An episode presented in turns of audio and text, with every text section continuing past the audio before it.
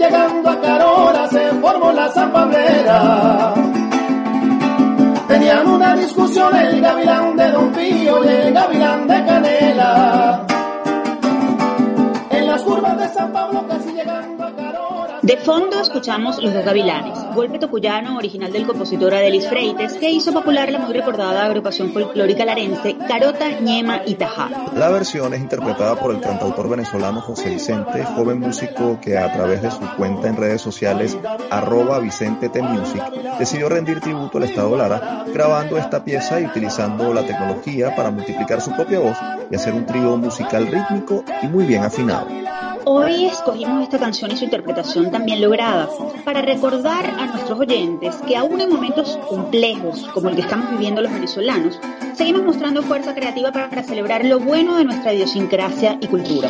Con el gavilán trabalengua tocuyano, interpretado por este exponente de las nuevas generaciones musicales, enviamos nuestro abrazo solidario a la comunidad universitaria del Estado Lara y a la de todo el país. Desde acá hacemos votos para que la música de la autonomía, el conocimiento y el desarrollo resuene siempre con fuerza en las instituciones de educación superior y silencie cualquier voz de tristeza y desesperanza.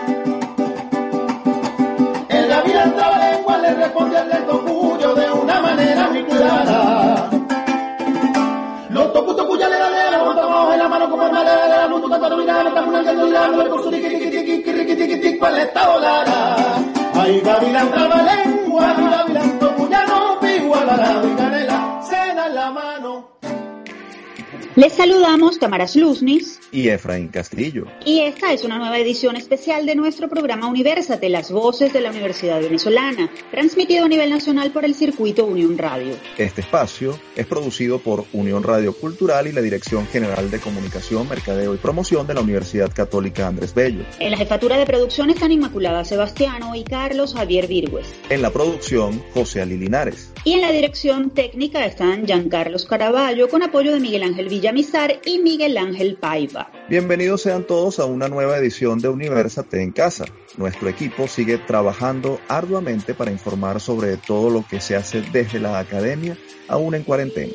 Queremos insistir en la importancia de quedarnos en casa, tomando todas las previsiones sanitarias recomendadas por las autoridades de salud. Es importante tomar conciencia de esta situación para así evitar que el virus se siga propagando y podamos salir airosos de esta contingencia. En esta primera parte del programa vamos a hablar sobre un tema importante que llama la atención de muchas madres. Se trata de la lactancia materna y la COVID-19. ¿Cuáles son los riesgos de amamantar si se tiene la enfermedad? ¿Qué medidas deben tomarse para no contagiar al bebé? Esto y más lo sabremos en nuestra próxima sección. El que busca, encuentra. Recientemente, la Facultad de Medicina de la Universidad de los Andes ULA, a través de su Departamento de Medicina Preventiva y Social, publicó un artículo en la revista JICOS que recopila y revisa datos de organizaciones como la Sociedad Española de Neonatología, la Sociedad Venezolana de Puericultura y Pediatría, UNICEF, Organización Panamericana de la Salud y Organización Mundial de la Salud, entre otras, sobre el riesgo de infección de COVID-19 que puede suponer la lactancia para los bebés. Según lo establecido en esa revisión, no se ha precisado ningún caso de transmisión vertical del virus SARS-CoV-2, por lo que la Organización Mundial de la Salud, OMS, hace énfasis en que amamantar es un acto seguro que protege contra la mortalidad en el periodo postnatal y en las siguientes etapas del crecimiento. La OMS y la UNICEF han señalado que la principal preocupación es la transmisión del virus a través de las gotas respiratorias, lo que supone un riesgo de contagio en este contacto estrecho madre-hijo si alguno de ellos ha estado expuesto al virus. Ante esta situación, ¿qué medidas deben tomarse para que el niño no se contagie durante la lactancia? ¿Qué posibilidades hay de que los bebés puedan infectar a otras personas con más facilidad? Para responder estas y otras interrogantes nos acompaña el doctor Jesús Velázquez, médico pediatra, subespecialista en neonatología con maestría en ciencias de la educación superior, exdirector de la Escuela de Medicina José María Vargas de la UCB y miembro del equipo de telemedicina UCB. Un gusto recibirlo de nuevo en Universate, doctor. Muchas gracias por la entrevista. Y lo primero que quiero decirles es que la alimentación materna es el alimento ideal para todos los recién nacidos. La Organización Mundial de la Salud, como ustedes dicen, y los organismos internacionales y nacionales que tienen que ver con la atención al niño recién nacido, aconsejan eh, y recomiendan la alimentación materna, em, a pesar de que la madre pueda ser em, COVID positivo, con prueba positiva.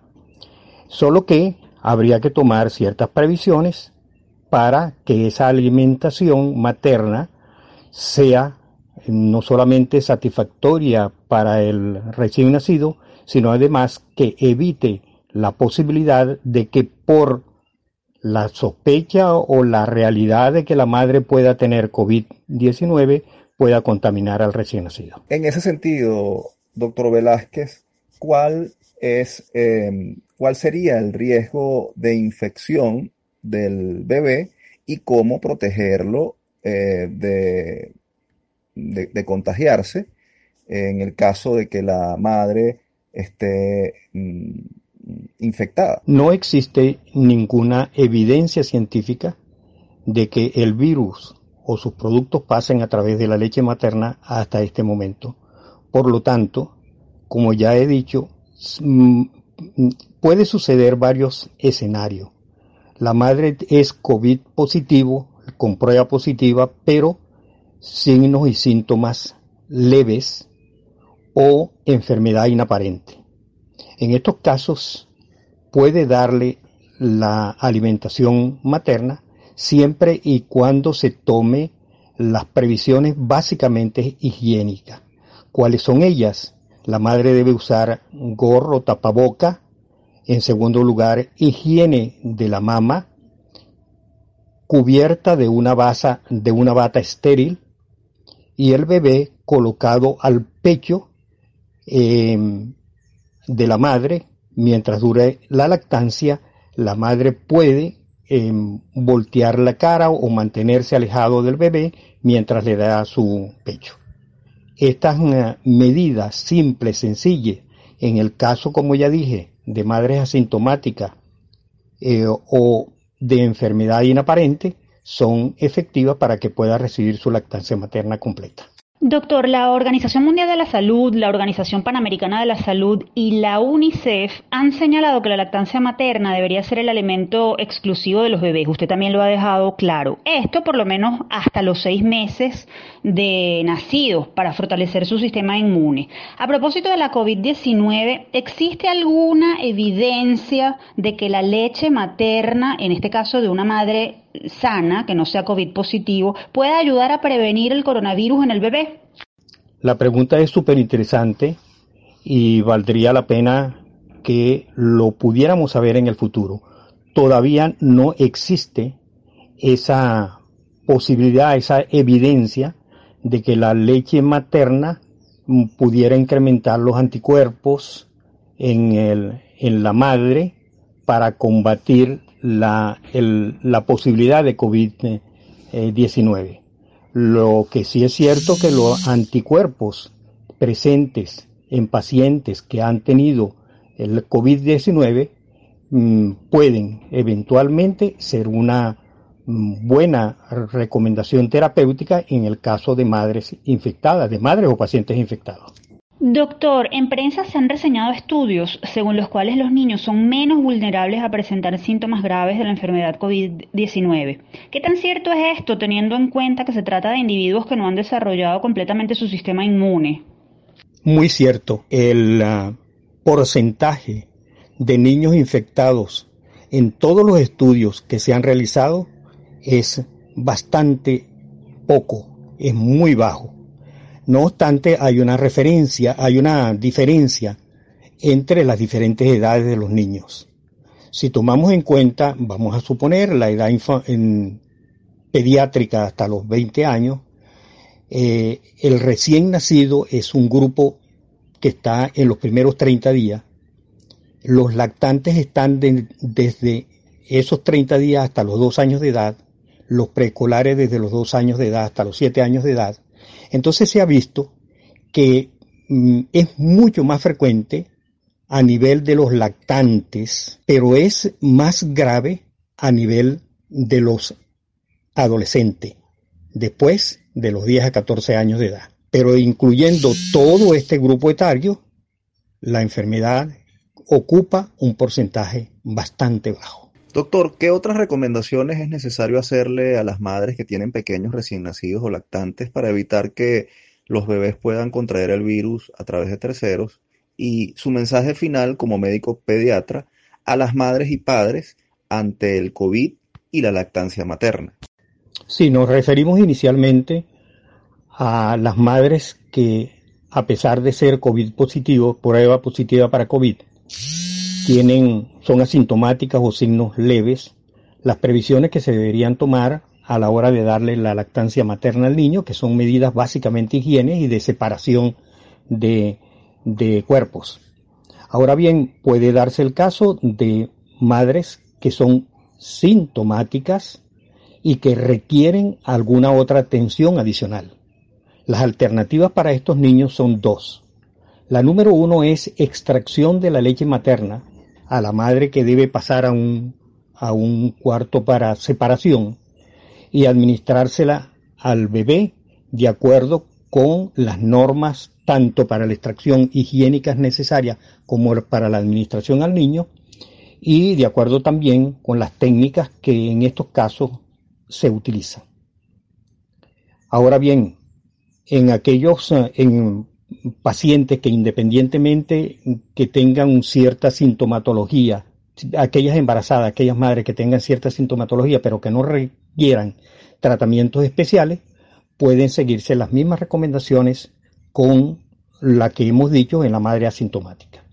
La última alternativa es la posibilidad de que alguna madre pueda servir de nodriza para extraerle la leche y administrársela al niño o bien dársela esa nodriza directamente al niño. Doctor, muchas gracias por haber atendido nuestra invitación a Universate y por ilustrar a nuestra audiencia sobre este tema de salud pública al que le debemos prestar muchísima atención. Bueno, para finalizar, además de darle las gracias por tomarnos en cuenta para conversar con su público sobre estos aspectos, les quiero decir que eh, en SOS Telemedicina la semana pasada hicimos lo que llamamos un coloquio, invitamos a varios profesores donde se hablaron de estos temas y les recomendamos a todos que se metan en COVID Controversias en Pediatría en YouTube, donde está toda la grabación de lo que nosotros allí trabajamos. Y en segundo lugar, que igualmente nosotros ah, en SOS Telemedicina tenemos una línea telefónica que se la podemos ponemos a disposición de todo el público, que es 0212 3135 donde pueden llamar para saber si ustedes están en riesgo de tener esta enfermedad o, en el caso de estar en riesgo, qué medidas deben seguir para solventar la situación. 0212 3135 660.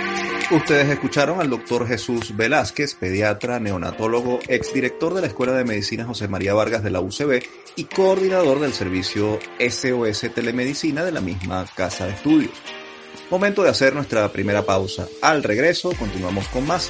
No se retiren, somos Universate, las voces de la Universidad Venezolana.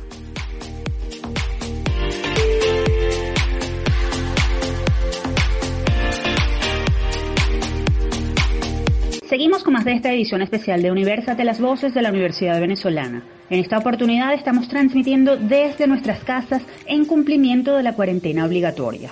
Así es, Tamara, y es momento de hablar sobre un tema bastante importante en estos tiempos. Cómo vencer la ansiedad sin tener que excedernos con la comida, cómo alimentarnos de forma adecuada, ahorrando un poco de dinero en medio de esta crisis. Para esto hemos invitado a un especialista en el área, así que los invitamos a escuchar en nuestra próxima sección. Desde el campus.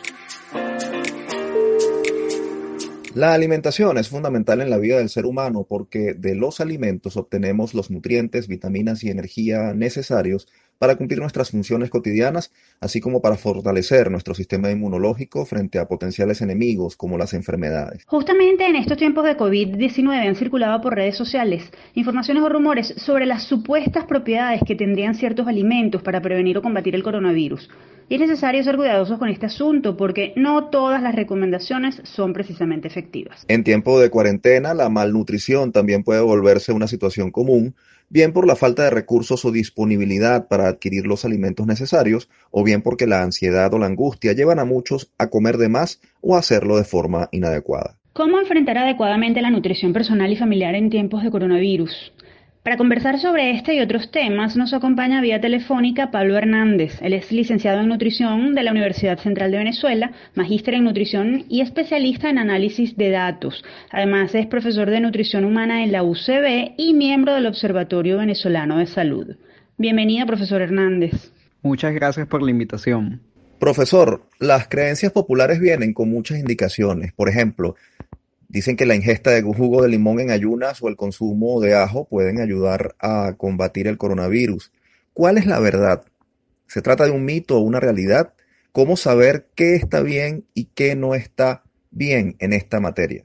Hay muchos mitos alrededor de la dieta y alrededor de los alimentos en cuanto al coronavirus. Se habla, como tú bien lo dices, de las cantidades de vitamina C, pero también de una dieta alcalina. En otros lados hablan del alcohol. Pero lo importante en este punto es que ni la dieta ni los suplementos pueden prevenir el contagio del coronavirus. Lo único que previene es el distanciamiento social, el lavado de las manos y la cuarentena. Ahora bien, profesor, eh, aunque lo que usted dice es muy importante, es cierto que hay alimentos que contribuyen a fortalecer el sistema inmunológico. ¿Existen algunos que pudieran tener realmente alguna efectividad para el, para el caso del coronavirus? El coronavirus es un tipo de virus bastante reciente. La ciencia en este momento no tiene ningún estudio publicado acerca de algún del beneficio de algún alimento en la prevención o el tratamiento del mismo. Lo que sí es verdad es que tener una dieta saludable es importante para mantener un funcionamiento inmune adecuado. Y para eso lo único que tenemos que hacer es cumplir los basamentos prácticos de una dieta saludable. ¿Qué incluye eso? Cinco raciones de frutas y hortalizas al día, necesitamos una buena cantidad de vitaminas y minerales, una buena hidratación, el mantener la actividad física y manejar el estrés emocional. Hay nutrientes que están relacionados de forma directa con el sistema inmune. Dentro de ellos vitaminas y minerales importantes, vitaminas como la A, la D, la E y la C, y algunos minerales como el zinc, el selenio, el hierro y el cobre. Y todos los obtenemos de una alimentación saludable. Todos los obtenemos comiendo cada uno de los grupos de los alimentos que se nos recomiendan normalmente. Proteínas, carbohidratos, grasas y frutas y hortalizas. Profesor, la más reciente encuesta del Programa Mundial de Alimentos de la ONU publicada en febrero de 2020 sostiene que una de cada tres personas en Venezuela tiene dificultades para llevar comida a la mesa y consumir los mínimos nutricionales necesarios, esto debido a la crisis. ¿Qué efectos pueden tener estos indicadores en una situación de pandemia como la que estamos viviendo? Los efectos son bastante graves dada la situación de inseguridad alimentaria en el país más de 53 países en el mundo están en una situación de inseguridad alimentaria severa, incluido Venezuela allí. Estamos hablando de más de 10 millones de niños en Latinoamérica que tienen algún tipo de riesgo o vulnerabilidad. Esto va a afectar, por supuesto, lo que es la adquisición, la disponibilidad de los alimentos en parte porque la población no tiene económicamente cómo acceder a ellos y lo otro es un tema logístico de distribución. La FAO ha establecido que o, ha pronosticado que los meses de abril y mayo son los que van a tener mayor afectación desde el punto de vista de la cadena productiva y donde se van a ver las consecuencias de la afección por coronavirus de los meses anteriores. Profesor, en el caso particular de nuestro país, es bien sabido que millones de personas están alimentándose solo de lo que contienen las llamadas bolsas CLAP, y en estas están ausentes proteínas animales, frutas, hortalizas. Mi pregunta es, ¿en tiempos de cuarentena esto es particularmente más inadecuado? Totalmente. La cuarentena, la falta de personal, lo que es el tema de logística por la falta de gasolina, pues hace que la disponibilidad de los alimentos sea menor. Incluso la frecuencia de distribución de esas bolsas o cajas CLAP se va a ver afectada seguramente por todo esto y ya está siendo afectada en algunas partes del país. Hablemos ahora de cómo el encierro de la cuarentena afecta los hábitos alimenticios. Por ejemplo, la ansiedad es un hecho que modifica el apetito.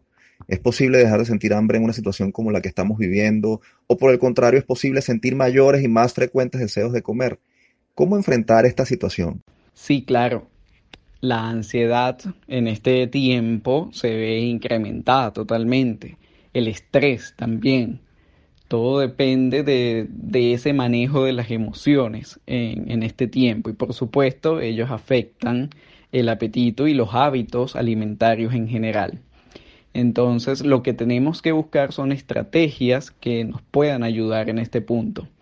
Por ejemplo, consumir alimentos ricos en fibra para tener mayor saciedad, tratar de disminuir los dulces y las, grasas saturadas, las grasas trans que también no, nos van a afectar acá, hacer uso de algunos alimentos que nos pueden ayudar a tener sensaciones o emociones positivas, el cacao dentro de, de ellos, ¿ok? Un chocolate oscuro, pues son buenas opciones en estos momentos. Profesor, ¿qué tan peligroso puede ser para nuestra salud y cómo podemos hacerle frente a esa tentación que nos provoca cuando estamos ansiosos o estresados de consumir esos alimentos que son ricos en carbohidratos como dulces, pastas, panes?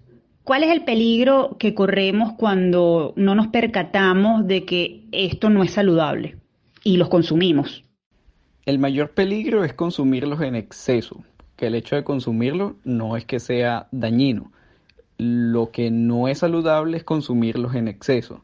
Y esto en esta época de coronavirus te incrementa el riesgo. Ya en la experiencia italiana se ha visto que de los que murieron el 75% tenía hipertensión y eso está ligado a alimentos ricos en sal el 35% de los que murieron tenían diabetes, que está ligado también al exceso de los azúcares, y el 33% tenía enfermedad cardiovascular, que está muy ligada a las grasas en general. Entonces, definitivamente este es un tiempo para cuidarnos en cuanto a la alimentación y pensar muy bien lo que estamos ingiriendo. Partiendo de esto que usted acaba de mencionar, ¿Qué tan importante es el consumo de frutas, verduras y hortalizas en este tiempo de cuarentena y en general? Entendemos que desde la Escuela de Nutrición de la UCB usted ha realizado una investigación al respecto. ¿Qué dice esa investigación? ¿Cuál es la importancia entonces de, este consumo? El consumo de frutas y hortalizas es muy importante porque aportan vitaminas y minerales para la buena nutrición y alimentación del ser humano debemos consumir por lo menos 5 raciones al día. Esos son más o menos 400 gramos entre frutas y hortalizas al día. El venezolano durante el año 2015 estaba consumiendo un promedio de 200 gramos, o sea, algo cercano a la mitad de la recomendación. Todavía necesitamos consumir mayor cantidad para tener un estado nutricional más o menos adecuado. Profesor, ¿Hay alimentos que deberíamos prohibirnos o al menos dejar de ingerir con frecuencia para preservar nuestra salud en estos tiempos? Y se lo pregunto porque eh, tenemos que mm, tener en cuenta que hay menos posibilidades de hacer ejercicios y la vida en confinamiento se vuelve mucho más sedentaria. En caso de que su respuesta sea afirmativa, ¿cuáles serían estos alimentos? En este caso, la responsabilidad no recae en algún alimento, la responsabilidad recae en cada una de las personas lo que tenemos que eh, tratar, procurar es de tener una alimentación equilibrada, que nuestro ingreso energético sea más o menos similar al gasto. Entonces, si estoy en una situación muy sedentaria, debo incrementar mi actividad física para contrarrestar ese, ese ingreso. Y por supuesto, puedo comer de todo, pero tengo que moderar las cantidades y la frecuencia además de, de los alimentos, en especial los que tienen la tendencia a incrementar la obesidad como son los alimentos ricos en grasa, estamos hablando de frituras, y aquellos alimentos también ricos en azúcar como postres o dulces. No es que no se puedan comer, sino es que simplemente hay que moderar la frecuencia y la cantidad de cada uno de ellos. Y lo otro es, por supuesto, manejar el estrés, porque es algo también muy importante. Se nos agota el tiempo. Un mensaje final, eh, profesor Hernández. ¿Cuál debería ser la dieta ideal promedio para ingerir durante estos días de cuarentena? ¿Qué decirle al oyente sobre el menú diario, sobre las porciones y lo que debe contener, contener ese menú? Bueno, muy sencillo, no dejarse llevar por mitos, buscar información adecuada y, por supuesto, en este momento seguir los consejos de la Organización Mundial de la Salud en cuanto a alimentación, indican que hay que consumir alimentos frescos y pocos procesados, tratar de cumplir con las cinco raciones de frutas y hortalizas al día, unos alimentos que sean bajos en azúcar y bajos en sal, consumir suficiente agua, es muy importante la hidratación, moderar los aceites y las grasas, prefiriendo el omega 3 y el omega 6, omega 3 por ejemplo sardinas, omega 6 por ejemplo aguacate, mantener la alimentación en casa y buscar el apoyo profesional en caso de ser necesario a través de nutricionistas, médicos y psicólogos que los puedan ayudar a orientarse de forma eficiente en este periodo de cuarentena. Profesor Hernández, mil gracias por ilustrarnos sobre este tema, porque en medio de esta coyuntura es imprescindible estar bien alimentados. Muchas gracias a ustedes por la invitación y por, por difundir un tema tan importante como lo es la alimentación. Ustedes escuchaban a Pablo Hernández, nutricionista, profesor de la UCB y miembro del Observatorio Venezolano de la Salud. Si desean más información, pueden consultarle a través de su cuenta en Instagram, arroba doctuscl, arroba doctuscl. Momento de hacer nuestra segunda pausa. Al regreso continuaremos con mucho más. Somos Universate, las voces de la Universidad de Venezolana.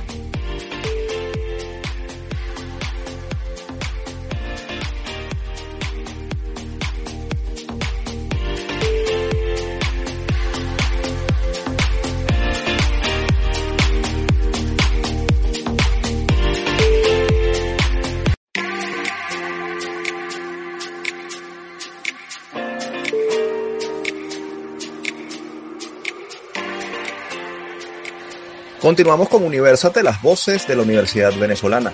Recuerden que estamos al aire por 90.3 FM en Caracas y el circuito de emisoras de Unión Radio Cultural a nivel nacional. Ahora es momento de conocer más sobre una institución de formación e investigación universitaria venezolana que está contribuyendo con el desarrollo de la cultura vitivinícola en el país desde hace más de 46 años, pero está siendo acechada por la delincuencia. ¿Quieren conocer más? Les contaremos a continuación. El que busca, encuentra.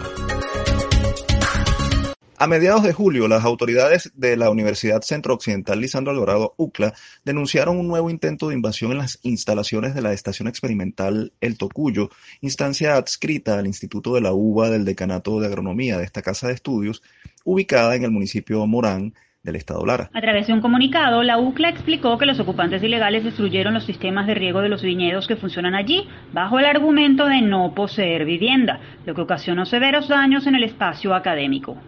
Es importante recordar que este instituto fue fundado en 1974 y tiene como objetivo fundamental investigar y fomentar la vitivinicultura y enología a nivel tropical a través de la docencia, la investigación y la extensión. Posee dos estaciones experimentales, El Tocuyo y Taribana, y una bodega de vinos que lleva por nombre El Tocuyo, con capacidad para producir variedades de vino tinto, blanco y rosado. Para hablarnos sobre la situación que atraviesa el instituto y la labor que realiza, recibimos vía telefónica a la profesora Sonia Piña. Ella es ingeniero agrónomo, magíster en producción vegetal, doctora en viticultura, investigadora y profesora titular del Decanato de Agronomía y directora del Instituto de la UBA de la UCLA. Bienvenida, profesora Piña. Muy buenas tardes, muchísimas gracias por la invitación. Estoy aquí para responder cualquier pregunta e inquietud que tengan al respecto. Profesora, ustedes denunciaron en julio intentos de invasión al instituto. ¿Cuál es la situación actual del instituto de la UBA, de la UCLA? ¿Prosiguen estas invasiones? ¿Han logrado sacar a los invasores? Este, sí, existen unos, unos ocupantes que quieren invadir el terreno alegando que no tienen viviendas, ¿verdad? una comisión de la universidad conformada por nuestro decano y el abogado de la UCLA, nos dirigimos hasta la, el Tocuyo, donde está la estación. Eh, se sostuvo una, una reunión con la síndico municipal y con los líderes ocupantes que quieren el, el terreno. Se, se firma una acta, la universidad manteniéndose siempre con la posición clara de defender los terrenos y se habla con la Policía Nacional Bolivariana y con la prefecta de El Tocuyo. Estas personas, bueno, se llega a este acuerdo, más sin embargo, han intentado ocupar, en cuatro oportunidades han sido desalojados, porque han intentado ocupar el terreno. A tal punto que colocaron un candado en las, en, en las rejas y no permiten que el, personal, tanto profesores, administrativo obrero, entremos al instituto. Se introdujo la denuncia ante la fiscalía, ¿verdad? Y esa sigue siendo nuestra posición al respecto de que estos son terrenos de la UCLA, patrimonio, ¿verdad? Y estos ocupantes han ocasionado ya daños eh, a la institución tumbando plantaciones, cortando la, los alambres, los enrejados donde se, se apoya el soporte de la, de la plantación. Y bueno, en eso se está todavía en discusión. Profesora, con esta situación que nos describe y, y la actitud de estos invasores, ¿qué está en riesgo?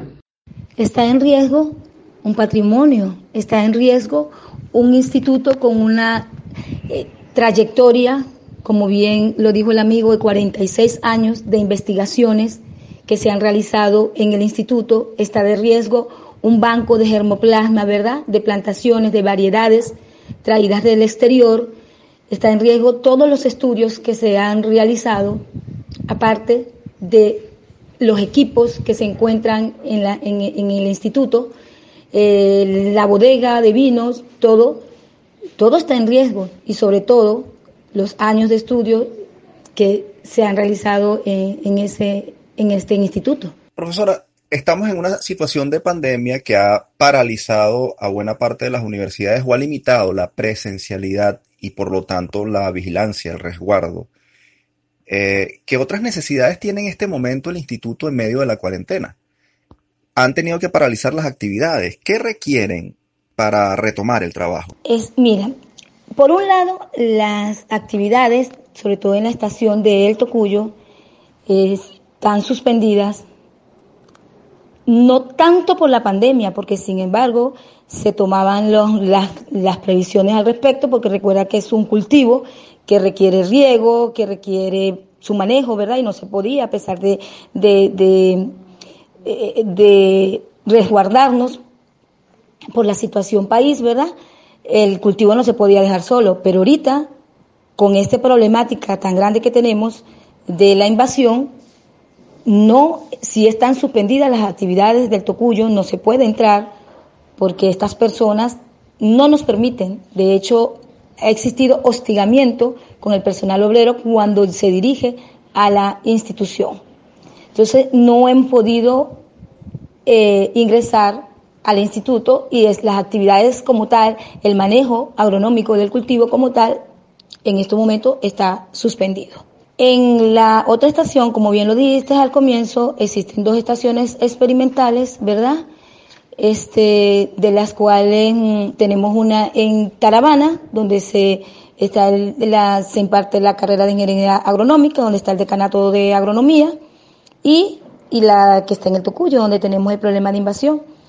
Este, bueno, las, de, las actividades de acá eh, se han mantenido un poco a pesar de la crisis que estamos atravesando, no nada más por la pandemia, como bien lo sabemos todos, la crisis que está presentando todas las universidades públicas del país. Profesora, el Instituto de la UBA tiene ya 46 años. ¿Cuáles son los logros más importantes que ha conseguido hasta ahora? ¿Qué aportes ha hecho esta dependencia al país? Excelente pregunta. El Instituto de la Uva durante estos 46 años creó un paquete tecnológico para adaptar unas variedades que bien sabemos que el cultivo de la uva, el cultivo de la vid, es de climas templados, ¿verdad? Y este paquete tecnológico sirve y, y sirvió y sigue sirviendo de apoyo para el desarrollo del cultivo de la vid en condiciones tropicales, a tal punto de que existen empresas privadas de reconocida trayectoria que se formó a base de este paquete tecnológico, porque se comenzaron investigaciones desde adaptación de estas variedades a nuestras condiciones tropicales, eh, manejo agronómico, eh, estudios de mejoramiento de la calidad, etcétera, etcétera, y se creó un paquete completo para el desarrollo de la viticultura a nivel regional e inclusive nacional, porque hay varios sitios del país donde gracias a este paquete tecnológico, perdón, se sigue eh, trabajando con el cultivo de la uva. Profesora, se nos agotó el tiempo. Brevemente, ¿qué mensaje final quiere ofrecer usted como representante de una institución como esta a la comunidad universitaria y al país? Y si hay algún correo o red social a través de los cuales los interesados puedan conocer más, ayudar o involucrarse con el trabajo que realiza el Instituto de la UBA de la UCLA. Mi mensaje para culminar, que seguimos estando en la lucha a pesar de la situación en que se vive. Estamos aquí seguiremos mm, eh, investigando, seguiremos dando lo mejor que siempre ha dado el Instituto de la UBA y bueno, este, nuestras redes eh, uva arroba ucla.edu.be y mi correo personal soniapina arroba ucla.edu.be. Profesora, muchísimas gracias por atender nuestra invitación en Universate. Esta es de ahora en adelante su casa y aquí estaremos para ayudarle y para difundir las buenas noticias y las no tan buenas cuando haya que difundirlas. Gracias por acompañarnos. Muchísimas gracias a ustedes por la invitación y estamos completamente a la orden. Ustedes escuchaban a Sonia Piña, directora del Instituto de la UBA, dependencia académica de la UCLA, en el estado Lara. Y ahora, queridos radioescuchas, vamos a cambiar radicalmente de tema con una curiosidad realmente misteriosa. ¿Han escuchado alguna vez sobre la habitación 428 de la Universidad de Ohio? Bueno, en breve les contamos de qué se trata. Supersticiones y mitos universitarios.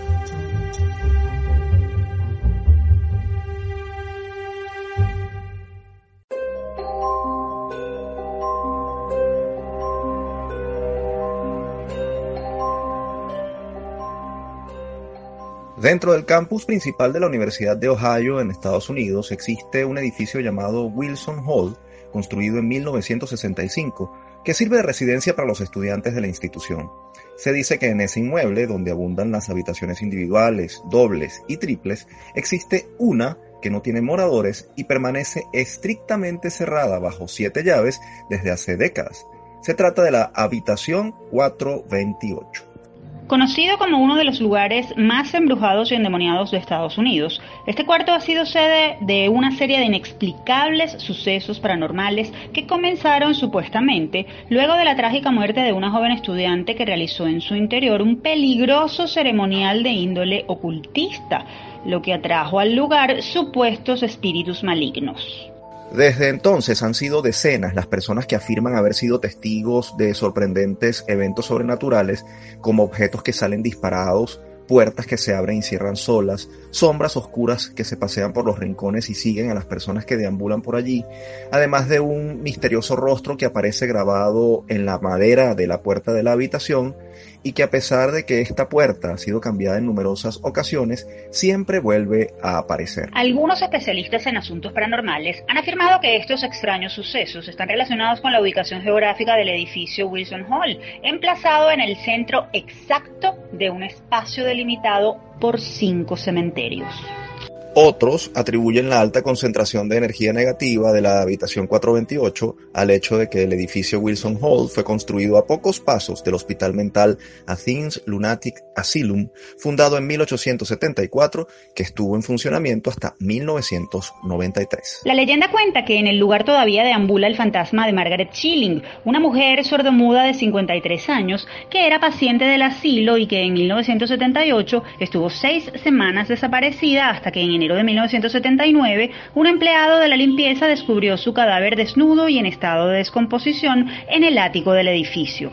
Curiosamente, el cadáver de esta mujer, tras ser levantado por la policía, dejó una macabra silueta impresa en el piso que todavía no ha podido ser borrada por ningún medio. Toda una curiosidad de esta historia, Tamara. ¿Te gustaría hacer el tour y conocer la habitación 428 de la Universidad de Ohio? No, Efraín, la verdad es que prefiero ocuparme de los asuntos de la cotidianidad. Esos a veces me asustan más si no les pongo atención. En cualquier caso, de que vuelan, vuelan. Así es. Y lo que también vuela es el tiempo porque ya llegó el momento de hacer nuestra última pausa. No se vayan porque al regreso tenemos más para contarles en Universal. Ya venimos.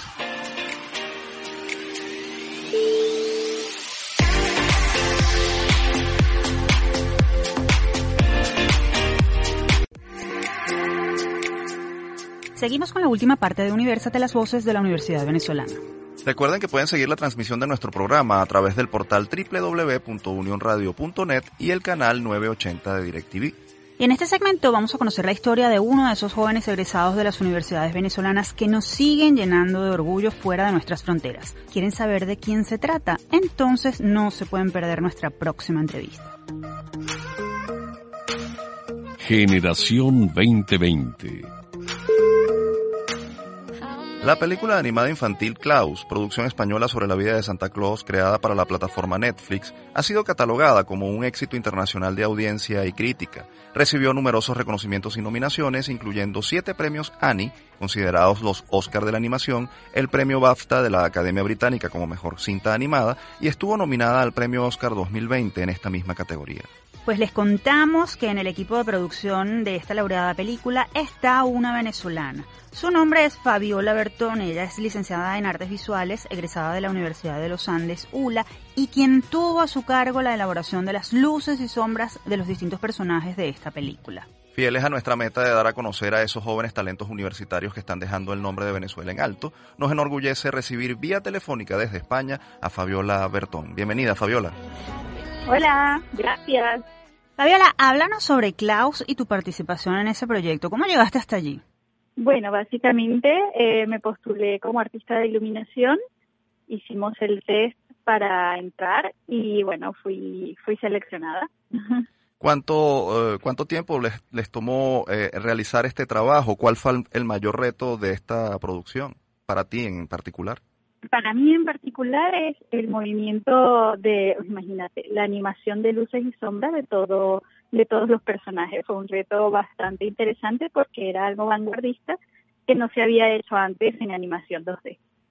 ¿Qué sentiste cuando te dieron la noticia de que Klaus había sido nominada al Oscar como mejor película animada? ah, bueno, lloré, grité. Sí, suponemos, emoción. gracias, y muchas gracias. Eh, ¿Qué supuso este trabajo? Eh, ¿Con cuántas personas estuviste trabajando eh, en, este proyecto? Mira, estuvimos trabajando en el departamento de iluminación, más de 27 personas, y ya en producción general casi 300 o más personas. ¿Habías hecho otras cosas en España o en otra parte? Cosas de este tipo. Estaba en, en ese momento me encontraba en Italia y había hecho el máster en animación 3D y nada, me llamaron para España y me vine a hacer la producción.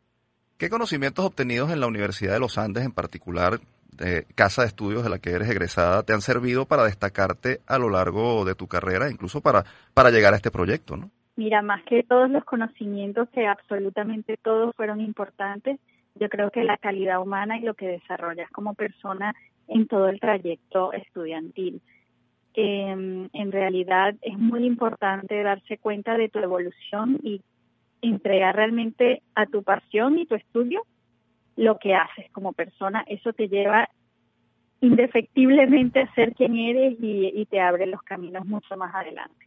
Tu participación en Klaus y los resultados que, que ha obtenido la película como reconocimiento a nivel mundial, sin duda te van a ayudar a posicionarte mejor en tu carrera como artista. ¿Cuáles son tus próximos proyectos? Dios mediante. bueno, mis próximos proyectos es seguir postulando eh, dentro de mis capacidades para próximas producciones y así continuar dando un granito de arena en ese mundo que tanto nos gusta y que podemos sacarle tanto. Como sabes, este es un programa dedicado a la Universidad Venezolana. Por eso te preguntamos, ¿qué mensaje le das a otros universitarios venezolanos que como tú quieren desarrollarse dentro o fuera del país? Mira, mi mensaje tiene más que ver con la calidad de atención hacia las cosas. Eh, es importante enfocarse, básicamente es el centro de todo. Enfocarse en cada cosa que estés dispuesto a, estudiar, pero hacerlo desde el corazón, más que vamos a pasar la materia, es un hacerlo desde el corazón eh, porque es lo que te va a constituir como persona. Fabiola, que te va a proyectar. Fabiola, te agradecemos muchísimo habernos concedido tu tiempo. Nada, es para mí un honor. Ustedes escuchaban a Fabiola Bertón, ella es artista venezolana egresada de la Universidad de los Andes, ULA, y quien formó parte del equipo nominado al Premio Oscar 2020 por la película animada Klaus. Oye, Tamara, algo que hay que resaltar de esta entrevista con Fabiola Bertón es lo que dijo de poner el foco y prestar mucha atención a las metas que se tienen como profesional para, para alcanzarlas eh, y hacer el esfuerzo necesario para lograrlo. Y pareciera que es evidente que hay mucha gente, muchos venezolanos que dentro y fuera del país están poniendo ese empeño, esa dedicación en sus proyectos, porque no es difícil encontrar gente que está triunfando. Y eso por supuesto que nos, nos llena de mucho orgullo y de mucha emoción. Y después de esta entrevista llegó el momento de despedirnos por esta semana. Antes compartimos con ustedes nuestra acostumbrada frase, esta vez de un poeta y profesor universitario venezolano, a propósito de que el 21 de marzo se celebra el Día Mundial de la Poesía. La poesía fue creada para compartirla, para servir a otros, para pactar con los demás seres sensibles.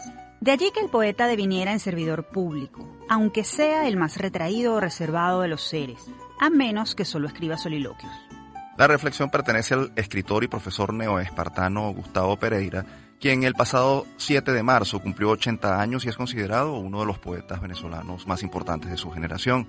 Doctor en literatura por la Sorbona de París, Pereira es el fundador del Departamento de Humanidades y Ciencias Sociales y del Centro de Investigaciones Sociohumanísticas de la Universidad de Oriente Udo con más de 30 títulos publicados, ha recibido varios galardones, entre ellos el Premio Fundarte de Poesía en 1993, el Premio de la decimosegunda Bienal de Literatura José Antonio Ramos Sucre en 1997 y el Premio Nacional de Literatura de Venezuela en el año 2001. Ahora sí, llegó el final. Recuerden que si quieren volver a escucharnos, todos nuestros programas están disponibles en las plataformas iVoox, Spotify y iTunes. Allí somos Producción Universal. Este espacio fue producido por Unión Radio Cultural y la Dirección General de Comunicación, Mercadeo y Promoción de la Universidad Católica Andrés Bello. En la jefatura de producción estuvieron Inmaculada Sebastiano y Carlos Javier Virgües. En la producción, José Ali Linares. En la dirección técnica, Fernando Camacho. Y en la conducción, quien les habla, Efraín Castillo. Y Tamara Sluznis. Hasta la próxima.